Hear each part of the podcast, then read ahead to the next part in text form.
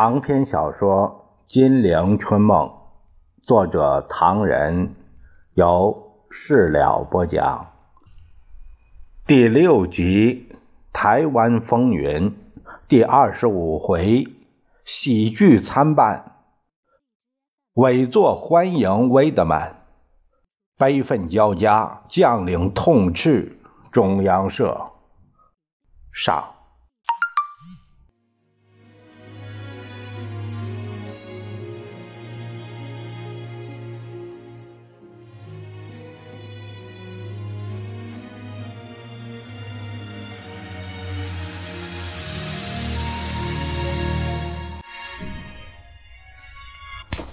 话说，一九四七年七月中旬，炎炎夏日，蒋介石破例留在了南京，没有上庐山。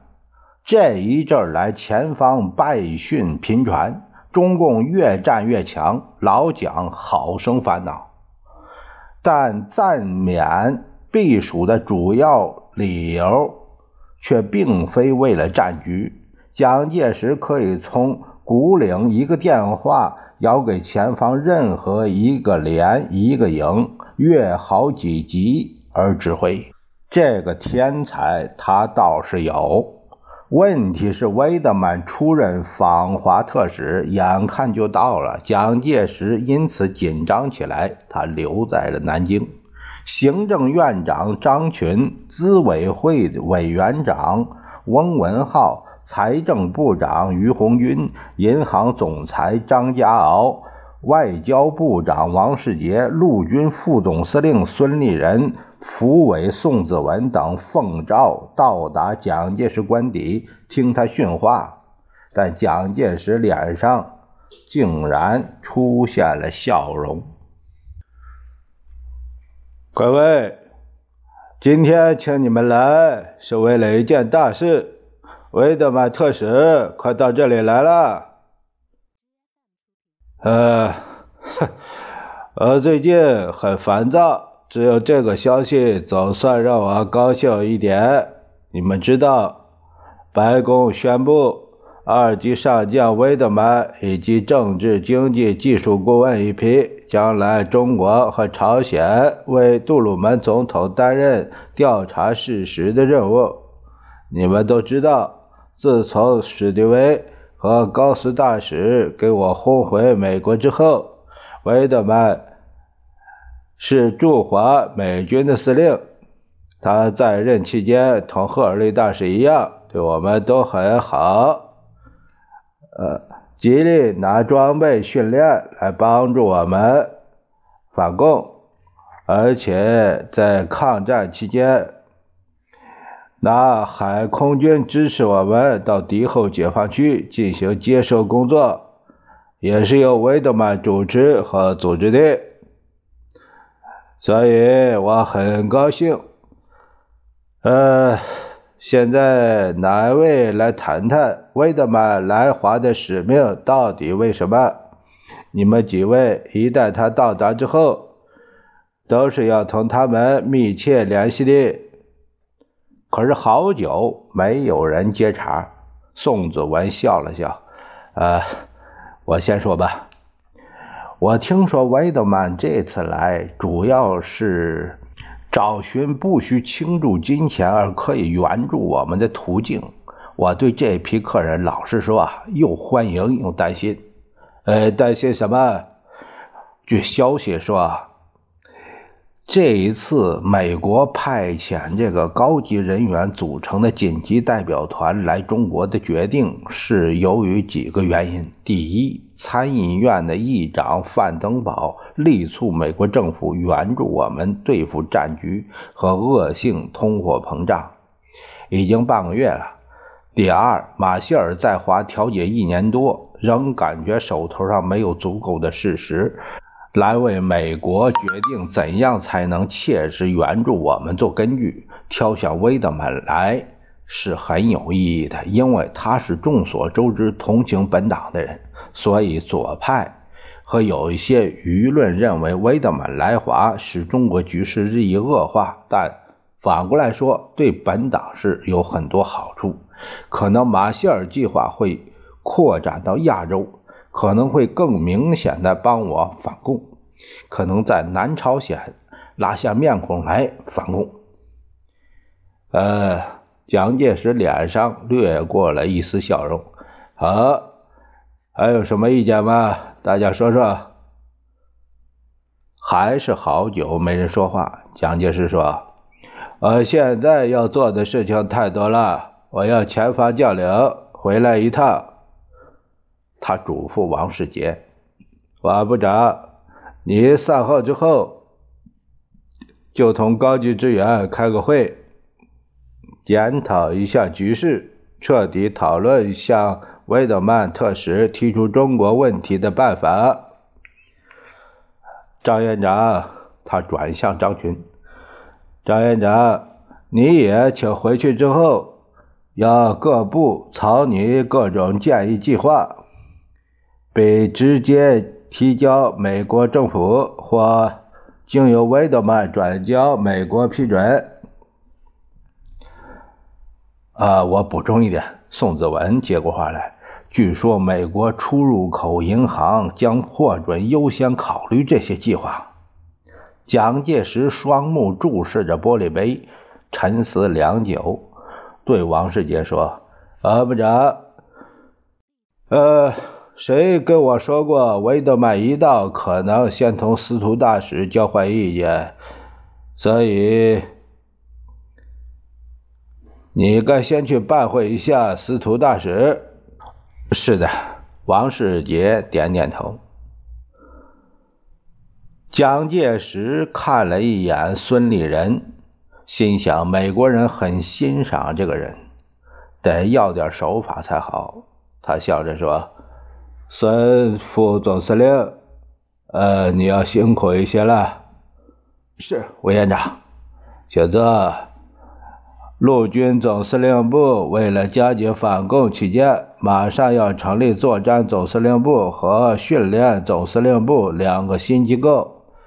我们想，训练总司令部由你负责，作战总司令由汤恩伯负责，但你们两个人仍保留陆军副总司令衔。是，委座。还有，他吩咐张群，请你搜索大量报告。提供维德曼参考，这些报告当然是极端秘密的。你希望哪个单位提供资料啊？尽管说，是委座。不过，其中一定要有苏联积极支持中共的证据，以及苏联拒绝交回旅顺大连的政治意义等等。是委座。如果找不到这些证据，蒋介石眼光。光看着他，一扭头，我知道你一定会找得到的，这是极其重要的一部分。是，委座。我心里很不安呐。王部长说，维德曼是我的老友和征友，这是对的。他回国以后，一定可以在杜鲁门面前为我们解释一些问题。不过，唉，目前的局势又是那个样子，我又担心维德曼。他说着站了起来，不提这个了。我是一则以喜，一则以惧，希望你们好自为之。你们都是要同他密切接近的人，该怎样做？该怎么做？知道吧？三位。但蒋介石又扭过头来，呃，又想起一个问题。大家止住脚步，以为蒋介石又有什么新发现，可他却说：“不谈了。”明天还有几个前方将领要到，呃，后天再说吧。说完走了。第二天，蒋介石召集李宗仁、傅作义、陈诚等人，先报告威德曼即将抵京，反共前途乐观。然后说：“大家都知道，韦德曼是我们的好朋友，他曾经运了十四个军到匪区接收，曾经整训了四十五个师从事反共，真是我们的自己人。他这样热心，美国左派的人都反对。有个叫做白修德的新闻记者还给他起个外号，说他是中国反共战场上的统一战略工程师。呵呵，这位工程师的可真有点本事。他带来的美国兵有十一万三千名之多，抢占战略要地之后，便交给我们护守内战交通，甚至单独率领我军进攻匪区。达三十一次之多，维德曼将军还说过几句话，可把奸匪吓坏了。维德曼将军在上海时说过，美军可能向共产党军队前进。他把美军进攻山海关说成是去长城观光，说这种行动不容有所干涉。他又说，美军如遭射击。等他们开枪还击，其实他们早把共产党吓跑了，打跑了，气跑了。蒋介石一提到威德曼，他的心情似乎就平静一点，当即检讨了一般战场的局势，吃过饭继续谈下去。等威德曼到达之后，对外的宣传很重要，我已经要。中央社特别注意，你们对外发表谈话，事先也准备一下才好。报告委座，傅作义站了起来。关于宣传，我不懂的。不过宣传不能脱离事实，这是人所共知的。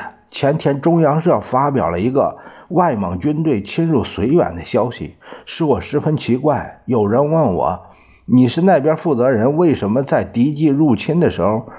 啊，回来呢？其实根本没这回事儿。中央社还说外蒙军已经侵入国土六十五里。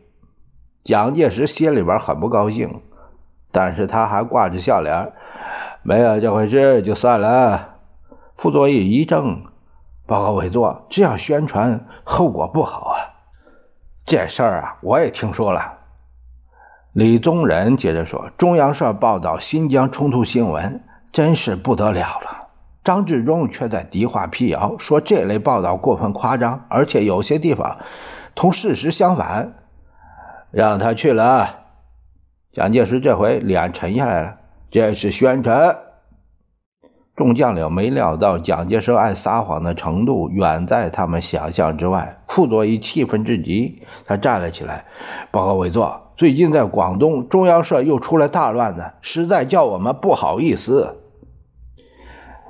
蒋介石十分不痛快，但傅作义是一员大将，不便当即予以难堪。他忍住说：“何主任，中央社在广东出了什么乱子？我这里有份简报。”傅作义掏出日记本，取出一张简报。今天有个朋友找我，哎，无巧不巧，我们也谈到了报纸，谈到了中央社，那朋友就把这个字条给我了。他很生气，他说：“你看看，你是有地位的人，查一查中央社到底搞些什么名堂。”何主任到底说些什么？是这样，中央社在广东发出消息说，中共珠江纵队在香港、广州做土匪，勒索打单，无所不为。如果中共真有这种事儿，中央社的报道未可厚非。可是中央社分明不择手段，利用这些空洞的东西反攻，效果适得其反。因为中共的纪律，我们关起门来说，都比我们好。副主任，你那份简报到底说了什么？是芳芳在香港报上的启示。芳芳是以前军调部第八小组的中共代表。